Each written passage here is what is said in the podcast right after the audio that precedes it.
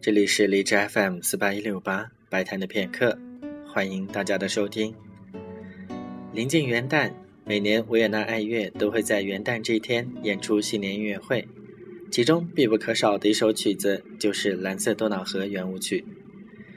这首圆舞曲由小约翰施特劳斯写于一八六七年，原本它是一首合唱曲，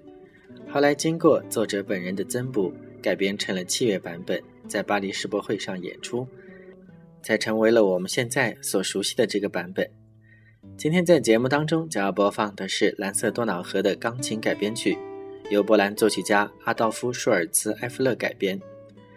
舒尔茨他师从于陶希格，因此可以说他是李斯特的再传弟子。这首《蓝色多瑙河》的改编曲难度非常高，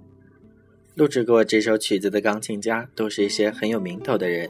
比如约瑟夫·列文涅、史麦特林、怀尔德、贾尼斯、伯列特，还有哈莫林等等。